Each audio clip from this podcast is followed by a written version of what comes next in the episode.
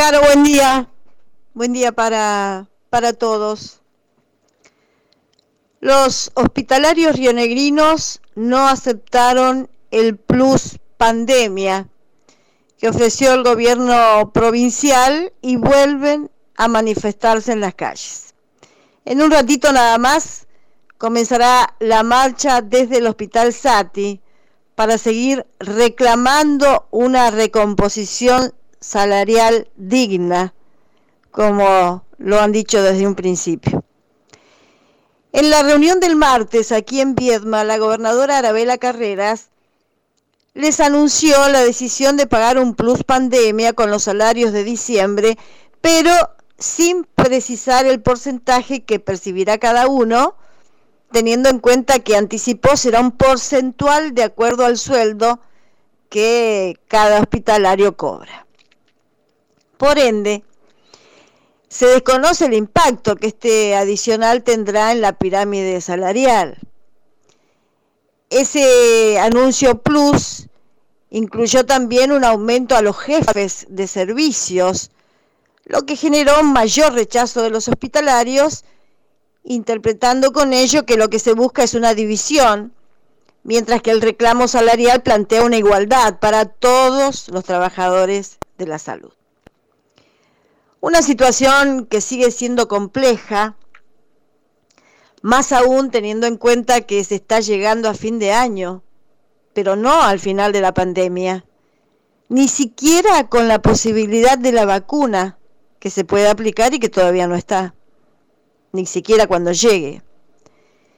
Todo seguirá dependiendo del cuidado de cada uno de nosotros y de no relajarnos a pesar del cansancio y también de esta tendencia alentadora que se observa de una disminución de los contagios en la comarca Viedma-Patagones.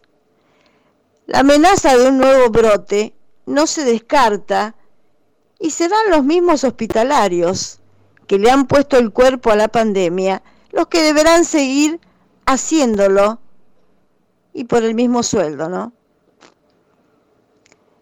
Por otra parte, Caro quería decir que desde ayer el SATI tiene nueva dirección. Se trata de Natalia Freistaff, una médica generalista del Bolsón, quien se desempeñaba en el área de atención primaria del Ministerio de Salud, desde donde se ha informado que asumió en forma interina y solo por el término de 30 días.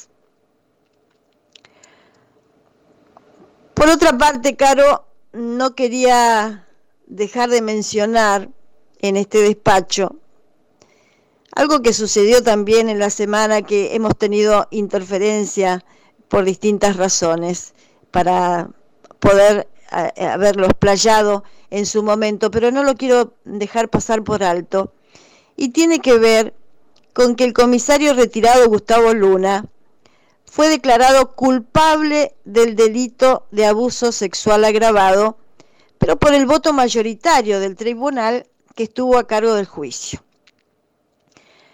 Los jueces Carlos Reusi e Ignacio Gandolfi se manifestaron por la culpabilidad destacando los dichos de la víctima y las pruebas reunidas.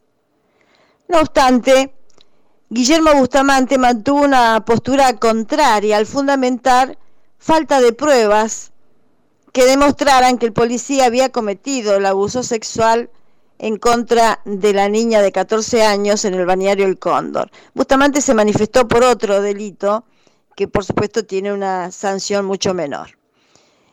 Y en este aspecto, solo quería plantear, Caro, ¿qué más pruebas se pueden pedir más que el conmovedor relato de una víctima de este tipo de hechos aberrantes. Nadie puede esperar que un abusador se exponga a la mirada ajena cuando abusa sexualmente de otra persona, sobre todo cuando se trata de un adulto que sabe lo que está, que está cometiendo un delito, ni considerar si se trata de un policía, como en este caso. Por cierto que nunca va a buscar que alguien lo vea, siempre va a estar tratando de ocultar absolutamente todo. Es más, por eso los abusos se dieron en su propio vehículo, que no fue a la plaza, por cierto. Solo quería plantear, Caro, esta reflexión, ¿no? Y esta, no sé, sí, un deseo, una necesidad de cuándo será el momento que empecemos a querer, creerle a las víctimas para quienes solo contar que fueron obligadas a tener sexo oral, vaginal y anal, como en este lamentable hecho, le suma humillación y dolor. ¿Qué otra cosa? Y, un, y ¿quién puede inventar esto? Más allá de... Es, debe ser tremendo tener que ir a contar a personas que no conocemos lo que nos ha pasado, cuando ni siquiera uno, me imagino yo, puede eh, superar esa, esa, esa tremenda humillación, ese dolor en el alma. Ojalá que, que empecemos todos a reflexionar, ¿no? En, en este marco, en esta otra pandemia, que es el abuso sexual. Y que, por lo que uno observa, y según también las estadísticas, se da por lo general en los entornos familiares, como en este caso.